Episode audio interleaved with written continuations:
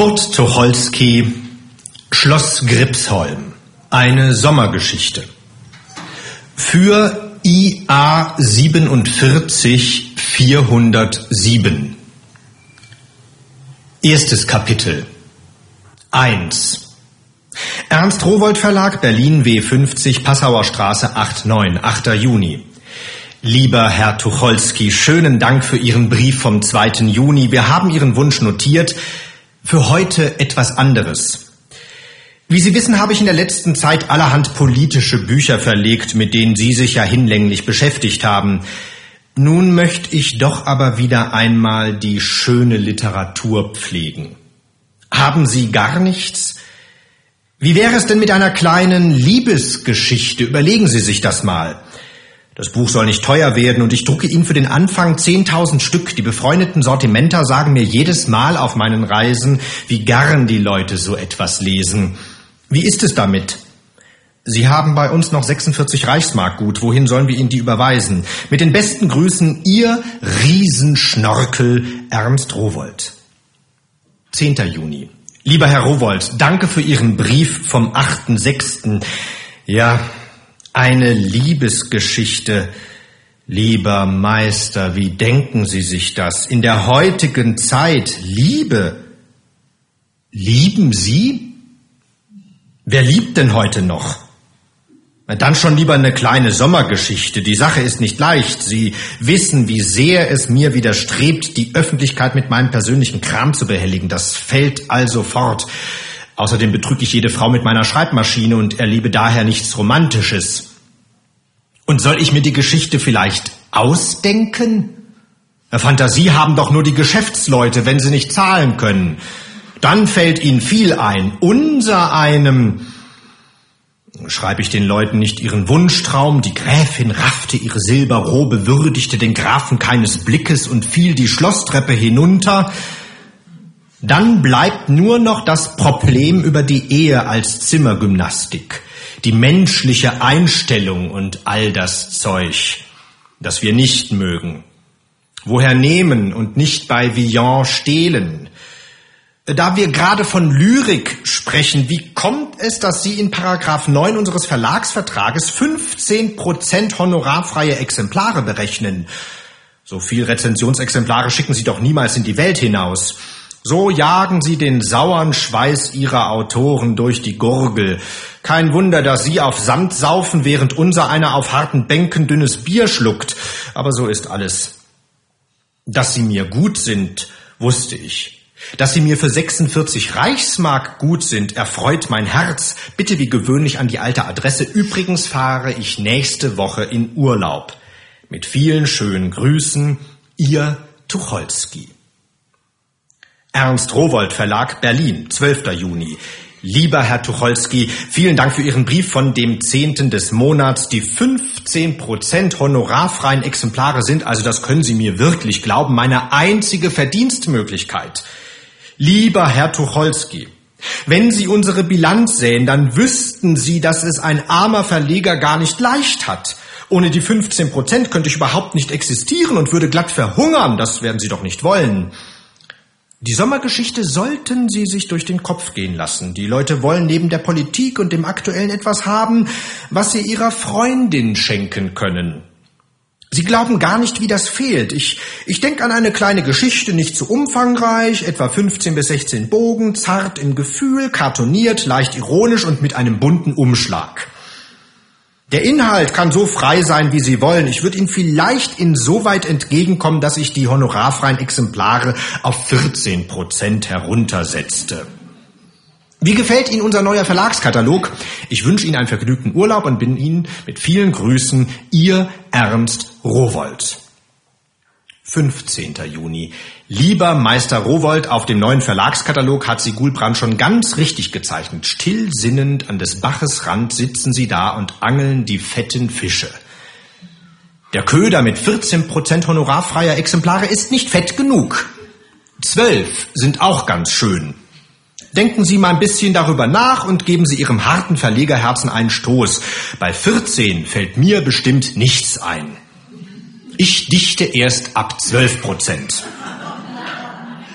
Ich schreibe diesen Brief Schon mit einem Fuß in der Bahn, in einer Stunde fahre ich ab nach Schweden. Ich will in diesem Urlaub überhaupt nicht arbeiten, sondern ich möchte in die Bäume gucken und mich mal richtig ausruhen. Wenn ich zurückkomme, wollen wir den Fall noch einmal bebrüten. Nun aber schwenke ich meinen Hut, grüße Sie recht herzlich und wünsche Ihnen einen guten Sommer. Und vergessen Sie nicht, 12 Prozent. Mit vielen schönen Grüßen, Ihr getreuer Tucholsky. Unterschrieben, zugeklebt, frankiert. Es war genau 8 Uhr 10 Minuten. Um 9.20 Uhr ging der Zug von Berlin nach Kopenhagen und nun wollten wir ja wohl die Prinzessin abholen. 2. Sie hatte eine Altstimme und hieß Lydia. Karlchen und Jakob aber nannten jede Frau, mit der einer von uns dreien zu tun hatte, die Prinzessin, um den betreffenden Prinzgemahl zu ehren. Und dies war nun also die Prinzessin. Aber keine andere durfte je mehr so genannt werden. Sie war keine Prinzessin. Sie war etwas, was alle Schattierungen umfasst, die nur möglich sind. Sie war Sekretärin. Sie war Sekretärin bei einem unförmig dicken Patron.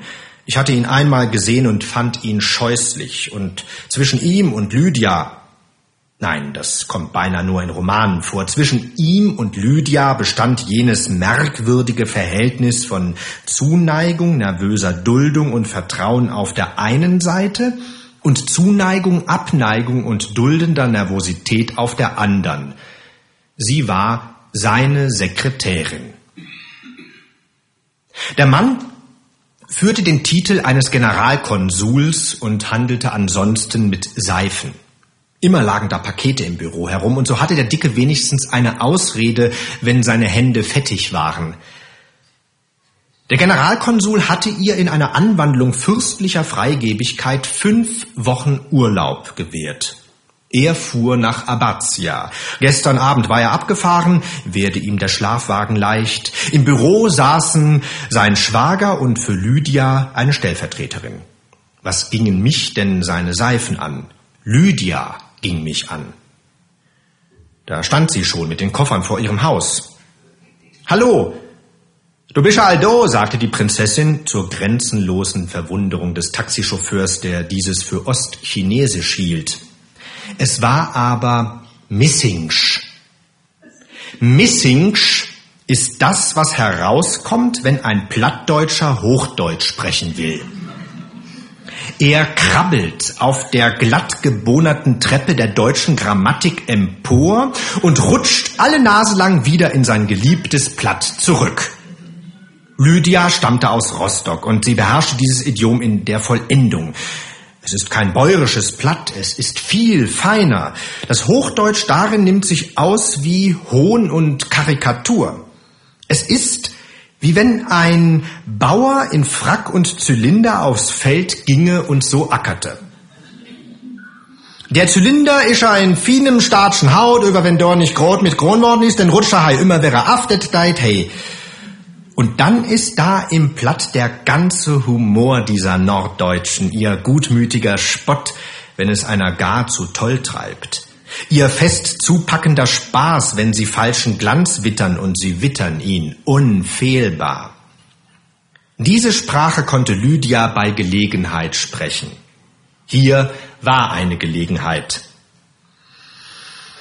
Kann mir gar nicht genug wundern, dass du den Zeit nicht verschlafen hast, sagte sie und ging mit festen, ruhigen Bewegungen daran, mir und dem Chauffeur zu helfen. Wir packten auf.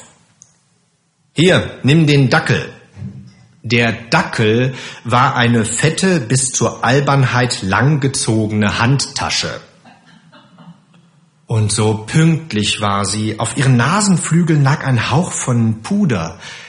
Wir fuhren.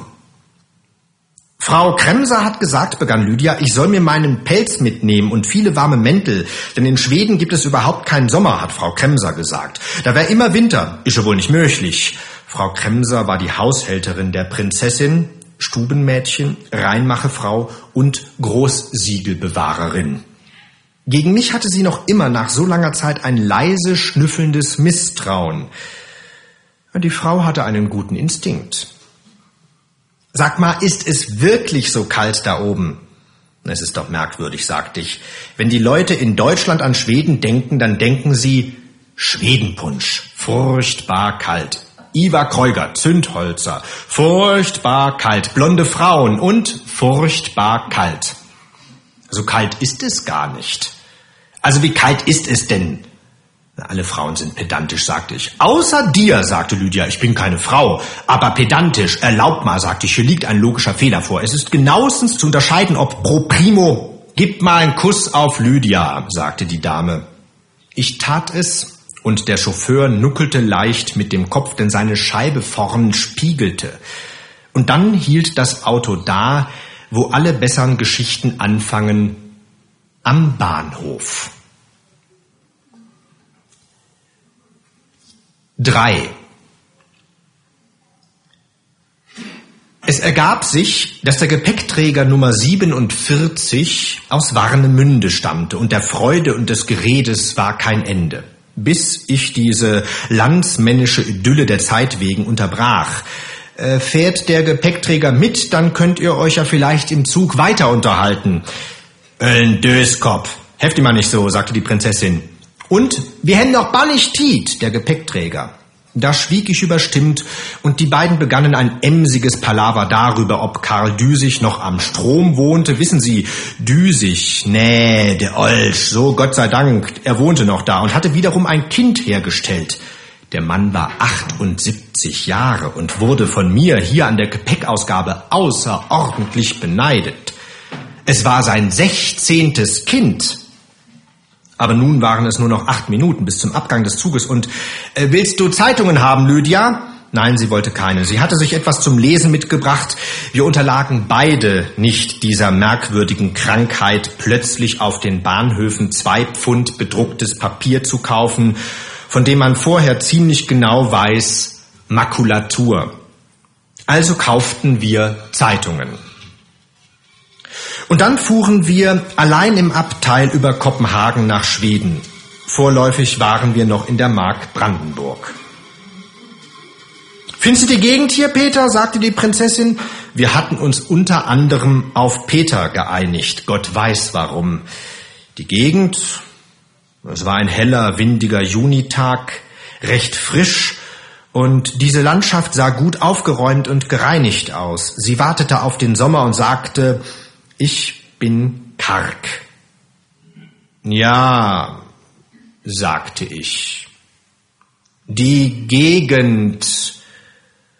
Du könntest für mein Geld wirklich etwas Gescheiteres von dir geben, sagte sie. Zum Beispiel, diese Landschaft ist wie erstarrte Dichtkunst. Oder sie erinnert mich an Fiume, nur ist da die Flora katholischer oder so. Ja, ich bin nicht aus Wien, sagte ich. Gott sei Dank, sagte sie, und wir fuhren. Die Prinzessin schlief, ich denkelte so vor mich hin. Die Prinzessin behauptete, ich sagte zu jeder von mir geliebten Frau, aber auch zu jeder, wie schön, dass du da bist. Das war eine pfundsdicke Lüge. Manchmal sagte oder dachte ich doch auch, wie schön, dass du da bist, und nicht hier. Aber wenn ich die Lydia so neben mir sitzen sah, da sagte ich es nun wirklich. Warum? Natürlich deswegen. In erster Linie, ich weiß das nicht. Wir wussten nur dieses. Eines der tiefsten Worte der deutschen Sprache sagt von zwei Leuten, dass sie sich nicht riechen können. Wir konnten es. Und das ist, wenn es anhält, schon sehr viel. Sie war mir alles in einem. Geliebte, komische Oper, Mutter und Freund. Was ich ihr war, habe ich nie ergründen können. Und dann die Altstimme. Ich habe sie einmal nachts geweckt und als sie aufschrak, sag etwas, bat ich. Du Dummer, sagte sie und schlief lächelnd wieder ein. Aber ich hatte die Stimme gehört. Ich hatte ihre tiefe Stimme gehört. Und das dritte war das Missingsch. Manchen Leuten erscheint die plattdeutsche Sprache grob und sie mögen sie nicht. Ich habe diese Sprache immer geliebt. Mein Vater sprach sie wie Hochdeutsch, sie, die vollkommnere der beiden Schwestern, wie Klaus Groth sie genannt hat. Es ist die Sprache des Meeres. Das Plattdeutsche kann alles sein, zart und grob, humorvoll und herzlich, klar und nüchtern und vor allem, wenn man will, herrlich besoffen. Die Prinzessin bog sich diese Sprache ins Hochdeutsche um, wie es ihr passte, denn vom Missingschen gibt es hundert und aber hundert Abarten von Friesland über Hamburg bis nach Pommern, da hat jeder kleine Ort seine Eigenheiten. Philologisch ist dem sehr schwer beizukommen, aber mit dem Herzen ist ihm beizukommen. Das also sprach die Prinzessin. Ah, nicht alle Tage. Das wäre ja unerträglich gewesen. Manchmal zur Erholung, wenn ihr grad so der Mut zu war, sprach sie Missingsch. Sie sagte darin die Dinge, die ihr besonders am Herzen lagen, und daneben hatte sie im Lauf der Zeit schon viel von Berlin angenommen. Wenn sie ganz schnell allmächtiger Braten sagte, dann wusste man gut Bescheid aber mitunter sprach sie doch ihr Platt oder eben jenes halbe Platt Missingsch. Das weiß ich noch wie heute. Das war, als wir uns kennenlernten. Ich war damals zum Tee bei ihr und bot den diskret lächerlichen Anblick eines Mannes, der balzt. Dabei sind wir ja rechtschaffen komisch. Ich machte Plüschaugen und sprach über Literatur. Sie lächelte. Ich erzählte Scherze und beleuchtete alle Schaufenster meines Herzens und dann sprachen wir von der Liebe. Das ist wie bei einer bayerischen Rauferei. Die raufen auch erst mit Worten. Und als ich ihr alles auseinandergesetzt hatte, alles, was ich im Augenblick wusste, und das war nicht wenig, und ich war so stolz, was für gewagte Sachen ich da gesagt hatte und wie ich das alles so genau und brennend rot dargestellt und vorgeführt hatte in Worten, so dass nun eigentlich der Augenblick gekommen war zu sagen, ja, also dann, da sah mich die Prinzessin lange an und sprach, einen weltbefahrenen jungen Mann. Und da war es aus. Und ich fand mich erst viel später bei ihr wieder, immer noch lachend, und mit der erotischen Weihe war es nichts geworden. Aber mit der Liebe war es etwas geworden. Der Zug hielt. Die Prinzessin fuhr auf, öffnete die Augen. Wo sind wir? Hm, sieht aus wie Stolp oder Stargard, jedenfalls ist es irgendetwas mit ST, sagte ich. Wie sieht es noch aus? fragte sie. Es sieht aus, sagte ich und blickte auf die Backsteinhäuschen und den trübsinnigen Bahnhof, wie wenn hier die Unteroffiziere geboren werden, die ihre Mannschaften schinden. Möchtest du hier Mittag essen? Die Prinzessin schloss sofort wieder die Augen. Lydia, sagte ich, wir können auch im Speisewagen essen. Der Zug hat einen. Nein, sagte sie. Im Speisewagen werden die Kellner immer von der Geschwindigkeit des Zuges angesteckt und es geht alles so furchtbar eilig. Ich habe aber einen langsamen Magen. Gut, äh, was liest du da übrigens, Alte? Ich schlafe seit zwei Stunden auf einem mondänen Roman, der einzige Körperteil, mit dem man ihn lesen kann. Und dann machte sie die Augen wieder zu und wieder auf Guck eins, die Frau da, die ist aber misogyn. Was ist sie äh, misogyn? Heißt das nicht mickrig? Nee, das hab ich mit den Pygmäen verwechselt. Das sind doch diese Leute, die auf Bäumen wohnen. Wie? Und nach dieser Leistung entschlummerte sie aufs Neue und wir fuhren lange, lange bis Warnemünde. Da war der Strom. So heißt hier die Warne. Äh, war es die Warne? Penis, Wiene, Diveno, oder hieß der Fluss anders? Es stand nicht dran. Mit Karlchen und Jakob hatte ich der Einfachheit halber erfunden, jeder Stadt den ihr zugehörigen Fluss zu geben. Gleiwitz an der Gleive, Bitterfeld an der Bitter und so fort. Hier am Strom lagen lauter kleine Häuser, eins beinahe wie das andere, windumweht und so gemütlich. Segelboote steckten ihre Masten in die graue Luft und beladene Kähne ruhten faul im stillen Wasser. Guck mal, Warnemünde. Dies kenne ich schade nur doch wohl ein bisschen besser als du. Herrgott, nein.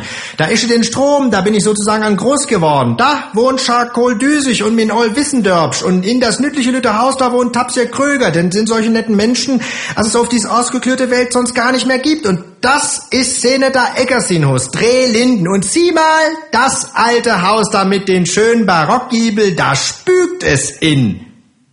Auf Plattdeutsch, fragte ich. Du bist ein ganz monkanten Mann. Meins. Den Warnemünder Gespenster spüken auf Hochdeutsch rum. Nee, eins, was recht ist. Ordnung muss sein, auch in der vierte Dimension. Und Rums. Der Zug rangierte.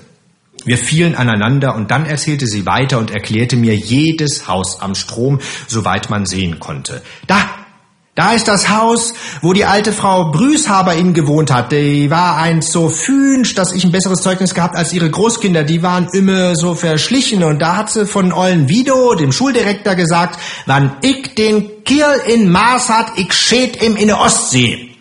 Und das Haus hat dem alten Laufmüller gehört. Den kennst du nicht aus der Weltgeschichte? Der Laufmüller. Der lag sich immer in der Haaren mit die hohe Obrigkeit, was zu dieser Zeit den Landrat von der Decken war. Landrat Ludwig von der Decken. Äh, lebt der Herr Müller noch? fragte ich. Ach Gott, nein. He is all lang tot. Er hat sich gewünscht, er wollte an Weg begraben sein, mit dem Kopf gerade an Weg. Warum? Tja, dass er den Mädchen so lange als möglich untere Röcke. Der Zoll. Der Zoll. Europa zollte. Es betrat ein Mann den Raum, der fragte höflichst, ob wir, und wir sagten, nein, wir hätten nicht. Und dann ging der Mann wieder weg. Verstehst du das? fragte Lydia. Ich verstehe es nicht, sagte ich. Es ist ein Gesellschaftsspiel und eine Religion, die Religion der Vaterländer. Auf dem Auge bin ich blind. Sieh mal, Sie können das mit den Vaterländern doch nur machen, wenn Sie Feinde haben und Grenzen. Sonst wüsste man nie, wo das eine anfängt und wo das andere aufhört. Na, und das ginge doch nicht. Wie? Die Prinzessin fand, dass es nicht ginge, und dann wurden wir auf die Fähre geschoben. Da standen wir in einem kleinen eisernen Tunnel zwischen den Dampferwänden. Rucks, nun wurde der Wagen angebunden.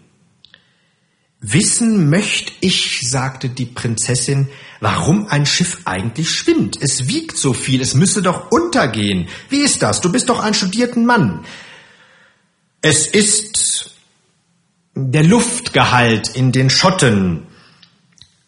Also pass mal auf. Das spezifische Gewicht des Wassers, es ist nämlich die Verdrängung.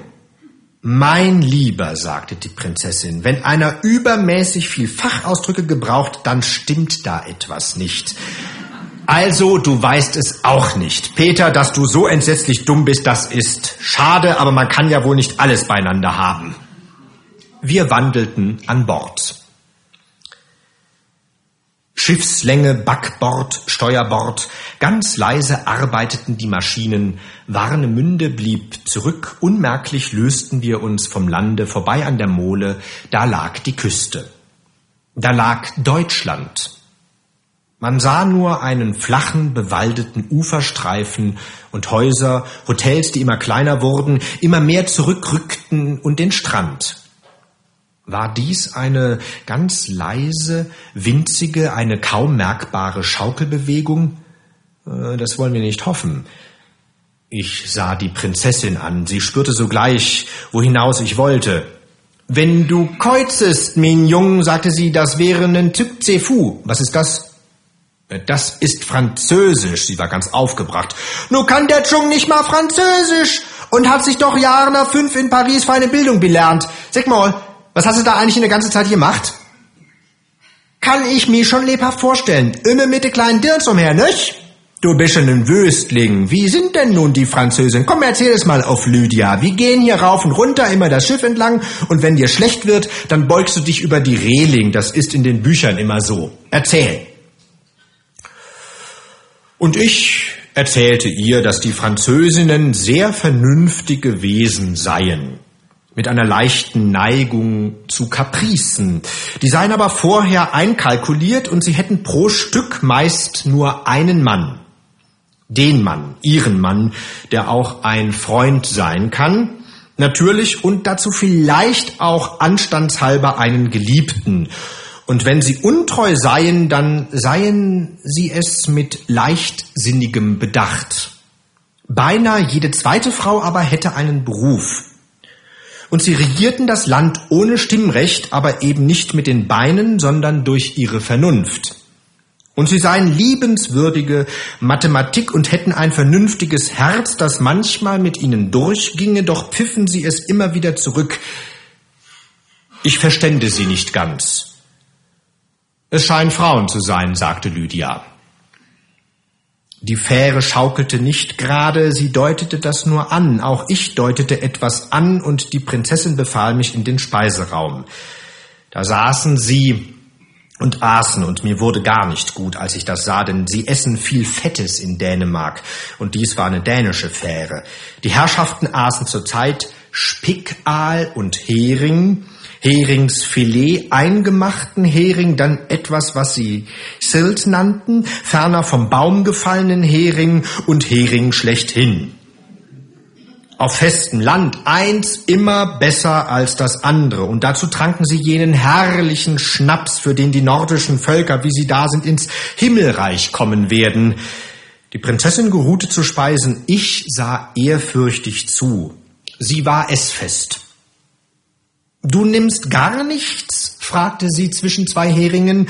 Ich sah die beiden Heringe an, die beiden Heringe sahen mich an, wir schwiegen alle drei.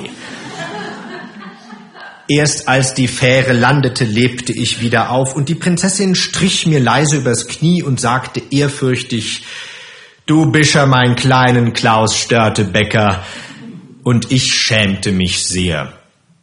Und dann ruckelten wir durch Laland, das da lag, flach wie ein Eierkuchen, und wir kramten in unseren Zeitungen und dann spielten wir das Bücherspiel. Jeder las dem anderen abwechselnd einen Satz aus einem Buch vor und die Sätze fügten sich gar schön ineinander. Und dann setzten sie uns wieder über ein Meerwasser und dann rollten wir weiter und dann endlich, endlich waren wir in Kopenhagen. Im Hotel pickte Lydia auf ihrem Teller herum, mir sah sie bewundernd zu. Du frisst, sagte sie freundlich.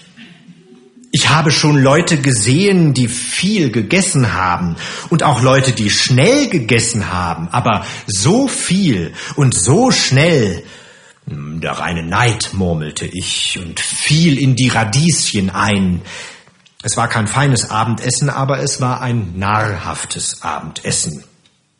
Und als sie sich zum Schlafen wendete und gerade die Rathausuhr geklingelt hatte, da sprach sie leise wie zu sich selbst, jetzt auf See und dann so ein richtig schaukelndes Schiff und dann eine Tasse warmes Maschinenöl und da musste ich aufstehen und viel Selterwasser trinken.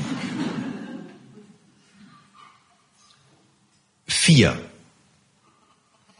Ja, Kopenhagen. Soll ich dir das Fischrestaurant zeigen, in dem Ludendorff immer zu Mittag gegessen hat, als er noch eine Denkmalsfigur war? Zeig es mir. Nein, nein, gehen wir lieber auf lange Linie. Wir sahen uns alles an. Den Tivoli-Park und das schöne Rathaus und das Torwalzenmuseum, in dem alles so aussieht, wie wenn es aus Gips wäre. Stadt und Straßen. Der große Tiergarten, der dem König gehört und in dem die wilden, zahmen Hirsche herumlaufen und sich, wenn es ihnen gerade passt, am Hals kraulen lassen und so hohe alte Bäume. Abfahrt. Wie wird das eigentlich mit der Sprache? fragte die Prinzessin, als wir im Zug nach Helsinge saßen. Du warst doch schon mal da. Sprichst du denn nun gut Schwedisch? Hm, ich mach das so, sagte ich. Erst spreche ich Deutsch. Und wenn Sie das nicht verstehen, Englisch. Und wenn Sie das nicht verstehen, platt. Und wenn das alles nichts hilft, dann hänge ich an die deutschen Wörter die Endung as an. Und dieses Sprechers, Verstehers Sie ganz gut. Das hatte gerade noch gefehlt. Es gefiel ihr ungemein und sie nahm es gleich in ihren Sprachschatz auf. Ja, also nun kommt Schweden. Ob wir etwas in Schweden erlebas? Was meinst du? Ja, was sollten wir wohl auf einem Urlaub erleben? Ich dich hoffentlich. Weißt du, sagte die Prinzessin, ich bin noch gar nicht auf Reisen. Ich sitze hier neben dir im Coupé, aber in meinem Kopf dröhnt es noch und Allmächtiger Braten. Was ist? Ich habe vergessen, an Tichauer zu telefonieren. Wer ist Tichauer? Tichauer ist Direktor der NSW der Norddeutschen Seifwerke. Und der Alte hat gesagt, ich solle ihm abtelefonieren, weil er doch verreist. Und da ist die Konferenz am Dienstag. Ach du liebes Gottchen. Behüte unser Lottchen vor Hunger, Not und Sturm und vor dem bösen Hosenwurm. Amen. Also, was wird nun? Jetzt werden wir telegrafieren, wenn wir in Helsinger auf die Fähre steigen, du allmächtiger Braten Daddy. Berlin läuft doch immer mit. Das dauert mindestens 14 Tage, bis man es einigermaßen los ist. Und wenn man es glücklich vergessen hat, dann muss man wieder zurück. Das ist ein fröhlicher Beruf. Beruf? Ich hielt es mehr für eine Beschäftigung. Du bist ein Schriftsteller, aber recht hast du doch. Lenk mich ab. Steig mal auf die Bank und mach mal einen. Sing was. Wozu habe ich dich denn mitgenommen? Nur Ruhe und Geduld konnten es machen. Sieh mal, Hühner auf dem Wasser, sagte ich. Hühner? Was für welche? Gesichtshühner. Der Naturforscher Jakob unterscheidet zweierlei Sorten von Hühnern. Die Gesichtshühner, die man nur sehen, und die Speisehühner, die man auch essen kann. Dies sind Gesichtshühner. Findest du die Natur hier? Etwas dünn, um die Wahrheit zu sagen. Wenn man nicht wüsste, dass es Dänemark ist und wir gleich nach Schweden hinüberfahren. Und da hatte sie nun recht. Denn nichts lenkt den Menschen so von seinem gesunden Urteil ab wie geografische Ortsnamen, geladen mit alter Sehnsucht und bepackt mit tausend Gedankenverbindungen. Und wenn er dann hinkommt, ist es alles halb so schön. Aber wer traut sich denn das zu sagen? Helsingör. Wir telegrafierten an Tichauer. Wir stiegen auf die kleine Fähre. Unten im Schiffsrestaurant saßen drei Österreicher, offenbar waren es altadlige Herren. Einer hatte eine ganz abregierte Stimme. Er kniff gerade die Augen so merkwürdig zu, wie das einer tut, der mit der Zigarre im Mund zahlen muss. Und dann hörte ich ihn murmeln, ein gescheiter Bursch mit drei langen U, aber etwas medioker. Ich bin gegen den Anschluss. Oben standen wir dann am Schiffsgeländer, atmeten die reine Luft und blickten auf die beiden Küsten, die dänische, die zurückblieb, und die schwedische, der wir uns näherten. Ich sah die Prinzessin von der Seite an. Manchmal war sie wie eine fremde Frau, und in diese fremde Frau verliebte ich mich immer aufs neue und musste sie immer aufs neue erobern. Wie weit ist es von einem Mann zu einer Frau? Aber das ist schön, in eine Frau wie in ein Meer zu tauchen. Nicht denken. Viele von ihnen haben Brillen auf. Sie haben es im eigentlichen Sinne des Wortes verlernt, Frau zu sein und haben nur noch den dünnen Charme. Hol ihn der Teufel.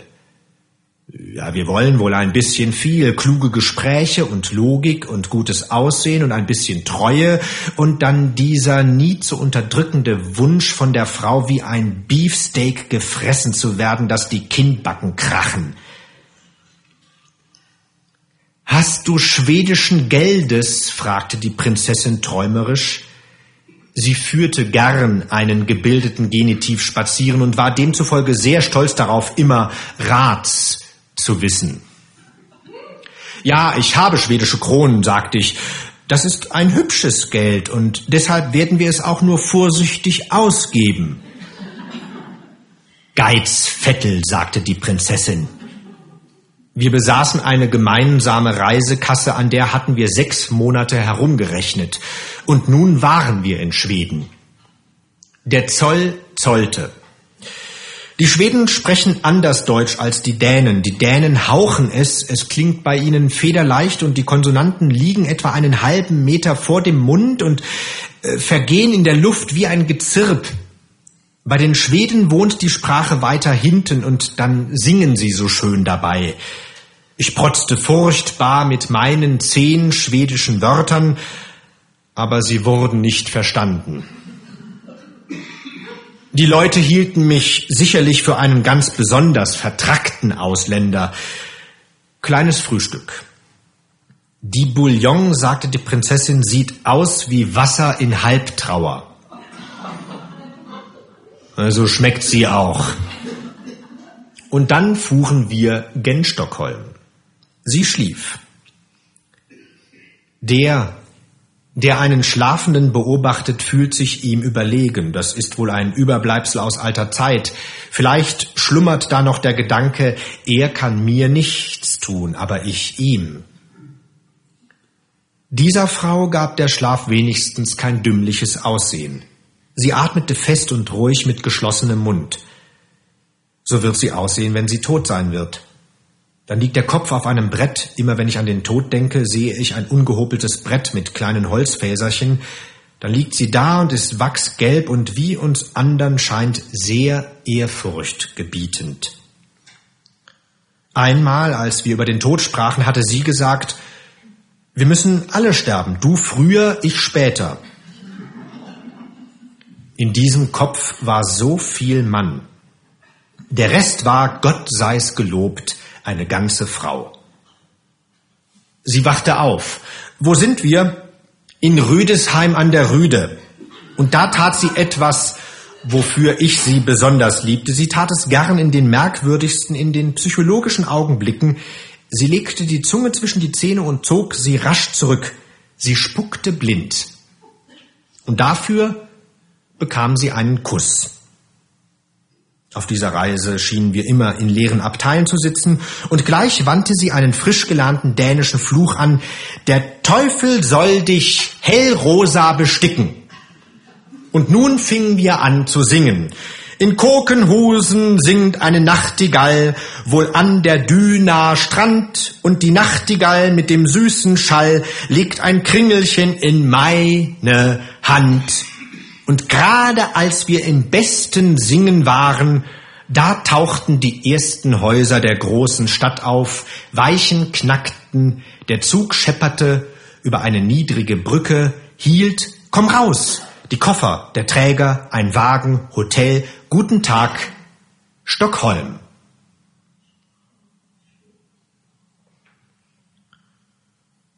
Fünf. Was machen wir nun? fragte ich, als wir uns gewaschen hatten. Der Himmel lag blau über vier Schornsteinen. Das war es, was wir zunächst von Stockholm sehen konnten. Ich meine so, sagte die Prinzessin, wir nehmen uns erstmal einen Dolmetscher, denn du sprichst ja sehr schön Schwedisch, sehr schön, aber es muss altschwedisch sein und die Leute sind hier so ungebildet. Wir nehmen uns einen Dolmetscher und mit dem fahren wir über Land und suchen uns eine ganz billige Hütte. Und da sitzen wir still und dann will ich nie wieder einen Kilometer reisen. Wir spazierten durch Stockholm. Sie haben ein schönes Rathaus und hübsche neue Häuser. Eine Stadt mit Wasser ist immer schön. Auf einem Platz gurten die Tauben. Der Hafen roch nicht genug nach Teer. Wunderschöne junge Frauen gingen durch die Straßen, von einem geradezu lockenden Blond. Und Schnaps gab es nur zu bestimmten Stunden, wodurch wir unbändig gereizt wurden, welchen zu trinken. Er war klar und rein und tat keinem etwas, solange man nüchtern blieb. Und wenn man ihn getrunken hatte, nahm der Kellner das Gläschen rasch wieder fort, wie wenn er etwas Unpassendes begünstigt hätte. In einem Schaufenster der Wassergarten lag eine schwedische Übersetzung des letzten Berliner Schlagers. Äh, und sonst haben Sie nichts von Stockholm gesehen? Was? Der Nationalcharakter? Wie? Was seht ihr? Überall klingeln die Straßenbahnen, heben die Schutzleute ihre weiß behandschuhten Hände, überall prangen die bunten Plakate für Rasierseife und Damenstrümpfe. Die Welt hat eine abendländische Uniform mit amerikanischen Aufschlägen angezogen. Man kann sie nicht mehr besichtigen, die Welt. Man muss mit ihr leben oder gegen sie. Der Dolmetscher. Die Prinzessin wusste Rats, und wir gingen zum Büro einer Touristenvereinigung. Ja, einen Dolmetscher hätten sie vielleicht. Doch, ja. Am nächsten Morgen kam der Dolmetscher. Es erschien ein dicker Mann, ein Berg von einem Mann, und der hieß Bengtson. Er konnte Spanisch sprechen und sehr gut Englisch und auch Deutsch. Das heißt, ich horchte einmal, ich horchte zweimal. Dieses Deutsch musste er wohl in Amerika gelernt haben, denn es hatte den allerschönsten, den allerfarbigsten, den allerlustigsten amerikanischen Akzent. Er sprach Deutsch wie ein Zirkusclown. Aber er war das, was die Berliner richtig nennen.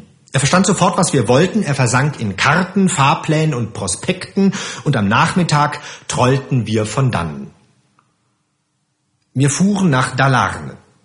Wir fuhren in die Umgebung Stockholms. Wir warteten auf Zuganschlüsse und rumpelten über staubige Landwege in die abgelegensten Dörfer.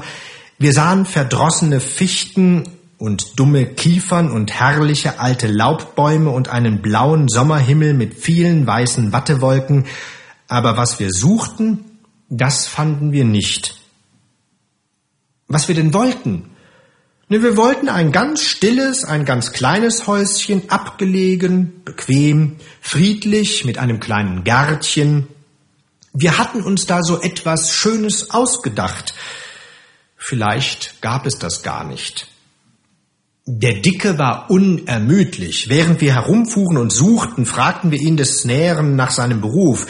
Ja, er führte also die Fremden durch Schweden. Ob er denn alles wüsste, was er ihnen so erzählte? Keine Spur. Er hatte lange in Amerika gelebt und kannte seine Amerikaner. Zahlen. Er nannte ihnen vor allem einmal Zahlen. Jahreszahlen und Größenangaben und Preise und Zahlen, Zahlen, Zahlen. Falsch konnten sie sein, mit uns sprach er von Tag zu Tag fließender Deutsch, aber es wurde immer amerikanischer. 14 days ago hieß eben 14 Tage zurück und so war alles. Drei Wochen zurück sagte er, als wir gerade wieder von einer ergebnislosen Expedition zurückgekommen waren und zu Abend aßen, drei Wochen zurück, da war eine amerikanische Familie in Stockholm. Ich habe zu ihnen gesagt, wenn du nur einmal in Amerika gewesen bist, dann meint man, die ganze andere Welt ist eine Kolonie von Amerika. Ja. Danach haben mich die Leute sehr gern gehabt. Prost! Prost! Wir waren hier in Schweden. Der Mann hatte Skål zu sagen. Es verging ein Tag nach dem anderen und wir hatten viele Gespräche mit angehört, hatten unzählige Male vernommen, wie die Leute sagten, was die Schweden immer sagen, in allen Lagen des menschlichen Lebens. Jasso und auch Janedo und was man so spricht, wenn man nichts zu sagen hat. Und der Dicke hatte uns in viele schöne Gegenden geführt durch wundervolle, satte Wälder. Hier sind schöne Läube, sagte er, und das war die Mehrzahl von Laub. Und nun fing die Prinzessin an aufzumucken. Herr Lachzücken Stremel, sagte sie, mein lieben guten Daddy, wir sind doch keine Rockefellers. Nur ordne doch endlich mal ein gnägisch ne Disposition an, das ein weiß wo's und wo so. Was nun?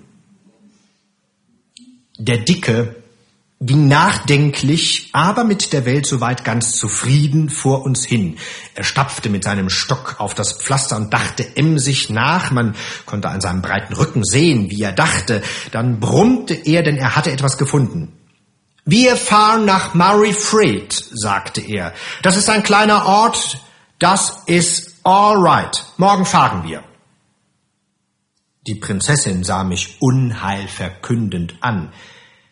Wenn wir da nichts finden, Daddy, dann stech ich dir in eine Kleinkinderbewohranstalt und kutsch dir bei meinen Alten nach Abatia. Da kannst du mein Upaf. Aber am nächsten Tage sahen wir etwas. Marifred ist eine klitzekleine Stadt am Mälersee. Es war eine stille und friedliche Natur, Baum und Wiese, Feld und Wald.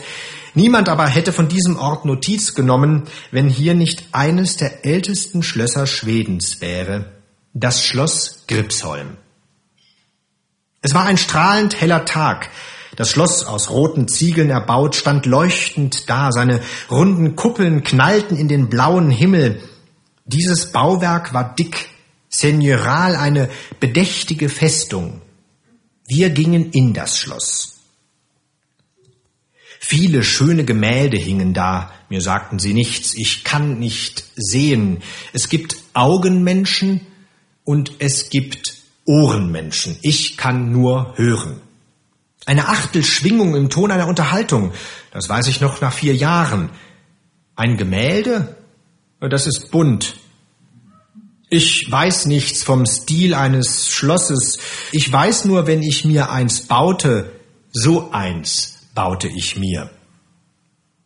Herr Bengtschen erklärte uns das Schloss, wie er es seinen Amerikanern erklärt hätte. Der Spiritus sang aus ihm und nach jeder Jahreszahl sagte er, aber so genau weiß ich das nicht. Und dann sahen wir im Bädeker nach und es war alles, alles falsch. Und wir freuten uns mächtig.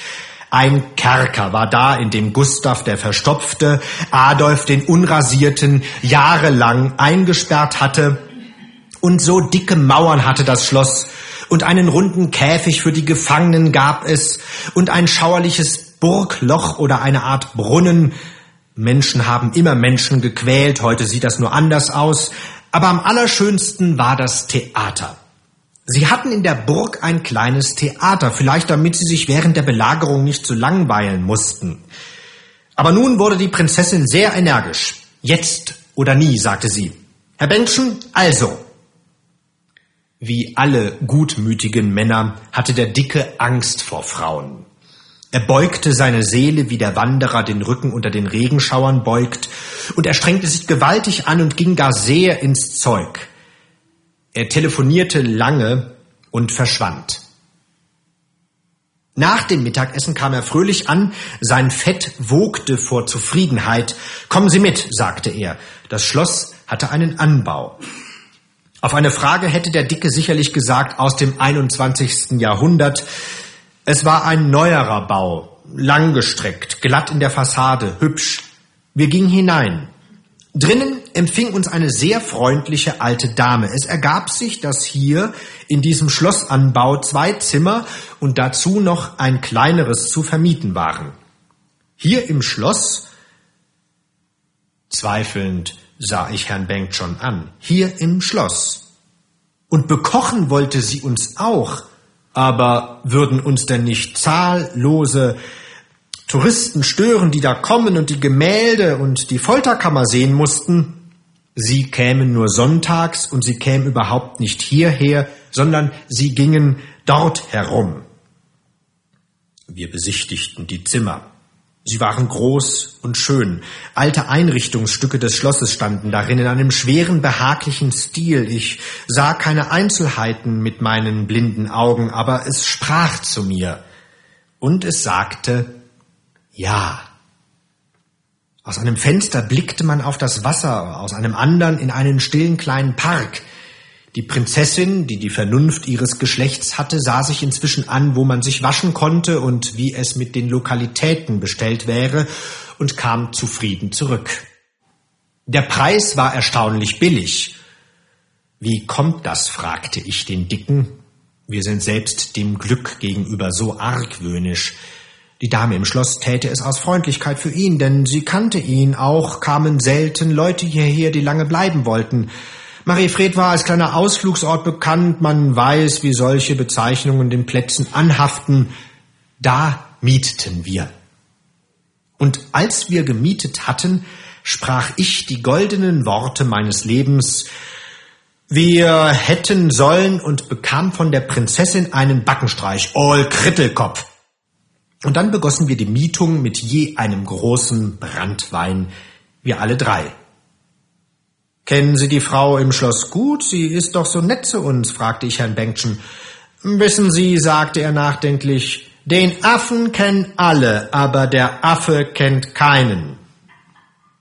Und das sahen wir denn auch ein. Und dann verabschiedete sich der Dicke, die Koffer kamen und wir packten aus, stellten die Möbel so lange um, bis sie alle wieder auf demselben Platz standen wie zu Anfang. Die Prinzessin badete Probe und ich musste mich darüber freuen, wie sie nackt durchs Zimmer gehen konnte, wirklich wie eine Prinzessin. Nein, gar nicht wie eine Prinzessin, wie eine Frau, die weiß, dass sie einen schönen Körper hat. Lydia, sagte ich, in Paris war einmal eine Holländerin, die hat sich auf ihren Oberschenkel die Stelle tätowieren lassen, auf die sie am liebsten geküsst werden wollte. Darf ich fragen? Sie antwortete, und es beginnt nunmehr der Abschnitt 6 Wir lagen auf der Wiese und baumelten mit der Seele. Der Himmel war weiß gefleckt. Wenn man von der Sonne recht schön angebraten war, kam eine Wolke, ein leichter Wind lief daher und es wurde ein wenig kühl. Ein Hund trottete über das Gras. Da hinten was ist das für einer? fragte ich. Das ist ein Bulldackel, sagte die Prinzessin. Und dann ließen wir wieder den Wind über uns hingehen und sagten gar nichts. Es ist schön, mit jemand schweigen zu können. Junge, sagte sie plötzlich, es ist ganz schrecklich, aber ich bin noch nicht hier. Gott segne diese Berliner Arbeit. In meinem Kopf macht es noch immer brrr, brrr und der Alte und all das Zeugs. Wie ist der Alte eigentlich jetzt so? fragte ich faul. Na, wie immer, er ist dick, neugierig, feige und schadenfroh, aber sonst ist er ein ganz netter Mensch. Dick, das wäre ja zu ertragen. Ich hab dicke Männer ganz gern. Ich machte eine Bewegung. Brauchst dir gar nichts einzubilden. Dein bisschen Fett. Du glaubst wohl, weil du Lydia heißt, du wärst was Besseres. Ich will dir mal was sagen. Nachdem sich die Unterhaltung wieder gesetzt hatte, also gut, dick. Aber seine Neugier, er hätte am liebsten, ich erzählte ihm jeden Tag einen neuen Klatsch aus der Branche. Er ist ein seelischer Voyeur. Er selbst nimmt an den meisten Dingen gar nicht richtig teil, aber er will ganz genau wissen, was die anderen machen und wie sie es machen und mit wem und wie viel sie wohl verdienen und das vor allem und wovon sie leben. Wie? Wie er Geld verdient? Das macht er durch seine rücksichtslose Frechheit, Daddy. Das lernen wir ja nie. Ich sehe das nun schon vier Jahre mit an, wie der Herr Generalkonsul zum Beispiel nicht zahlt, wenn er zahlen soll. Wir könnten das nicht, deshalb kommen wir auch nicht zu Geld. Das muss man mit ansehen. Da kann aber kommen, wer will. Diese eiserne Stirn, mit der er unterschriebene Verträge verdreht, ableugnet, sich plötzlich nicht mehr erinnert, wie er sich verleugnen lässt. Nein, Daddy, du lernst es nicht. Du willst es doch immer lernen, du lernst es nicht. Ja, lassen die Leute sich denn das gefallen? Ja, was sollen sie denn machen? Wenn es ihnen nicht passt, sagt er, dann klagen sie doch. Aber ich beziehe dann bei ihnen nichts mehr. Und das hält er auch eisern durch. Das wissen die Leute ganz genau, sie geben schließlich nach. Neulich haben wir doch das ganze Büro renovieren lassen, was er da mit den Handwerkern getrieben hat. Ja, aber auf diese Weise kommt man nach Abbazia und die Handwerker fahren mit der Hand über den Alexanderplatz. So gleicht sich alles im Leben aus. Und wieso ist er schadenfroh? Das muss ein Erbfehler sein. An dieser Schadenfreude haben offenbar Generationen mitgearbeitet. Einer allein schafft das nicht. Ich glaube, wenn ihm sein bester Freund einen Gefallen tun will, dann muss er sich zum Geburtstag vom Chef das Bein brechen. Ich habe so etwas noch nicht gesehen. Der Mann sucht geradezu nach Gelegenheiten, wo er sich über das Malheur eines anderen freuen kann. Es ist vielleicht, um sich die eigene Überlegenheit zu beweisen. Wenn er frech wird, hält er sich für sehr überlegen. Das muss es wohl sein. Er ist so unsicher. Ja, das sind sie beinahe alle. Ist dir noch nicht aufgefallen, wie viel Frechheit durch Unsicherheit zu erklären ist? Ja, das ist eine vergnügte Stadt, aber was soll ich machen? Da sagen sie, so eine Frau wie Sie, wenn ich das schon höre, irgendeinen Stiesel heiraten, du lachst, Daddy, ich kann mit diesen Brüdern nicht leben. Na ja, das Geld, aber es ist doch nicht bloß der Schlafwagen und das große Auto. Das Schlimmste ist doch, wenn sie dann reden. Und wenn sie erst anfangen, sich gehen zu lassen. Komm, es wird kühl. Der Uhr nach wurde es nun langsam Abend. Hier aber war noch alles hell, es waren die hellen Nächte, und wenn Gripsholm auch nicht gar so nördlich lag, so wurde es dort nur für einige Stunden dunkel, und ganz dunkel wurde es nie. Wir gingen über die Wiesen und blickten auf das Gras. Wir wollen zu Abend Essas, sagte die Prinzessin auf Schwedisch. Wir aßen und ich trank sehr andächtig Wasser dazu. Wenn man in ein fremdes Land kommt, dann muss man erst einmal das fremde Wasser in sich hineingluckern lassen. Das gibt einem den wahren Geschmack der Fremde. Da saßen wir und rauchten. So. Und jetzt begannen die Ferien. Die richtigen Ferien. Die Vorhänge des Schlafzimmers waren dicht zugezogen und mit Nadeln zugesteckt, Männer können nur im tiefen Dunkel schlafen. Die Prinzessin hielt das geradezu für ein männliches Geschlechtsmerkmal. Ich las. Raschle nicht so bösartig mit der Zeitung, sagte sie. In dieser Nacht drehte sich die Prinzessin um und schlief wie ein Stein. Sie atmete kaum, ich hörte sie nicht. Ich las. Es ist vorgekommen, dass ich nachts in wilder Traumfurcht aufgefahren bin und mich an die Prinzessin angeklammert habe. Wie lächerlich. Willst du mich retten? fragte sie dann lachend. Das ist zwei, dreimal geschehen. Oft wusste ich es gar nicht. Heute Nacht hast du mich wieder gerettet, sagte sie dann am nächsten Morgen. Aber nun waren Ferien. Heute Nacht würde ich sie bestimmt nicht retten. Ich legte meine Hand hinüber auf die Schlafende, sie seufzte leise und veränderte ihre Lage. Schön ist Beisammensein. Die Haut friert nicht. Alles ist leise und gut. Das Herz schlägt ruhig. Gute Nacht, Prinzessin. Der Mensch. Ein fiktiver Schulaufsatz. Der Mensch hat zwei Beine und zwei Überzeugungen. Eine, wenn es ihm gut geht und eine, wenn es ihm schlecht geht. Die letztere heißt Religion. Der Mensch ist ein Wirbeltier und hat eine unsterbliche Seele sowie auch ein Vaterland, damit er nicht zu übermütig wird. Der Mensch wird auf natürlichem Wege hergestellt, doch empfindet er dies als unnatürlich und spricht nicht gern davon. Er wird gemacht, hingegen nicht gefragt, ob er auch gemacht werden wolle. Der Mensch ist ein nützliches Lebewesen, weil er dazu dient, durch den Soldatentod Petroleumaktien in die Höhe zu treiben, durch den Bergmannstod den Profit der Grubenherren zu erhöhen, sowie auch Kultur, Kunst und Wissenschaft. Der Mensch hat neben dem Trieb der Fortpflanzung und dem zu essen und zu trinken zwei Leidenschaften, Krach zu machen und nicht zuzuhören. Man könnte den Menschen geradezu als ein Wesen definieren, das nie zuhört. Wenn er weise ist, tut er damit recht, denn Gescheites bekommt er nur selten zu hören.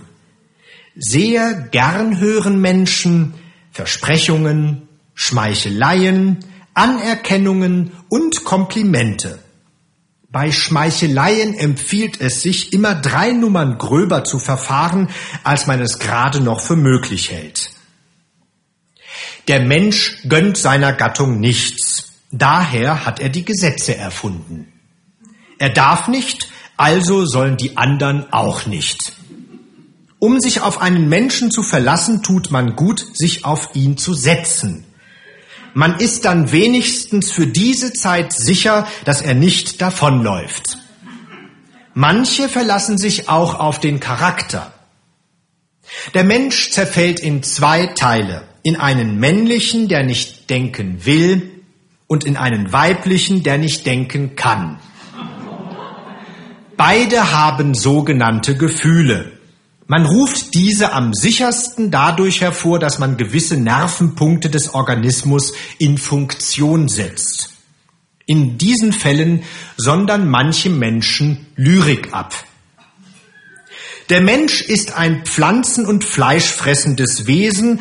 Auf Nordpolfahrten frisst er hier und da auch Exemplare seiner eigenen Gattung. Doch wird das durch den Faschismus wieder ausgeglichen. Der Mensch ist ein politisches Geschöpf, das am liebsten zu Klumpen geballt sein Leben verbringt. Jeder Klumpen hasst die anderen Klumpen, weil sie die anderen sind. Und hasst die eigenen, weil sie die eigenen sind. Den letzteren Hass nennt man Patriotismus. Jeder Mensch hat eine Leber, eine Milz, eine Lunge und eine Fahne. Sämtliche vier Organe sind lebenswichtig. Es soll Menschen ohne Leber, ohne Milz und mit halber Lunge geben. Menschen ohne Fahne gibt es nicht. Schwache Fortpflanzungstätigkeit facht der Mensch gern an und dazu hat er mancherlei Mittel. Den Stierkampf, das Verbrechen, den Sport und die Gerichtspflege. Menschen miteinander gibt es nicht. Es gibt nur Menschen, die herrschen und solche, die beherrscht werden. Doch hat noch niemand sich selber beherrscht, weil der opponierende Sklave immer mächtiger ist als der regierungssüchtige Herr. Jeder Mensch ist sich selber unterlegen. Wenn der Mensch fühlt, dass er hinten nicht mehr hoch kann, wird er fromm und weise. Er verzichtet dann auf die sauren Trauben der Welt. Dieses nennt man innere Einkehr. Die verschiedenen Altersstufen des Menschen halten einander für verschiedene Rassen. Alte haben gewöhnlich vergessen, dass sie jung gewesen sind, oder sie vergessen, dass sie alt sind. Und Junge begreifen nie, dass sie alt werden können. Der Mensch möchte nicht gern sterben, weil er nicht weiß, was dann kommt. Bildet er sich ein, es zu wissen, dann möchte er es auch nicht gern, weil er das Alte noch ein wenig mitmachen will. Ein wenig heißt hier ewig. Im Übrigen ist der Mensch ein Lebewesen, das klopft, schlechte Musik macht und seinen Hund bellen lässt. Manchmal gibt er auch Ruhe, aber dann ist er tot. Neben den Menschen gibt es noch Sachsen und Amerikaner, aber die haben wir noch nicht gehabt und bekommen Zoologie erst in der nächsten Klasse.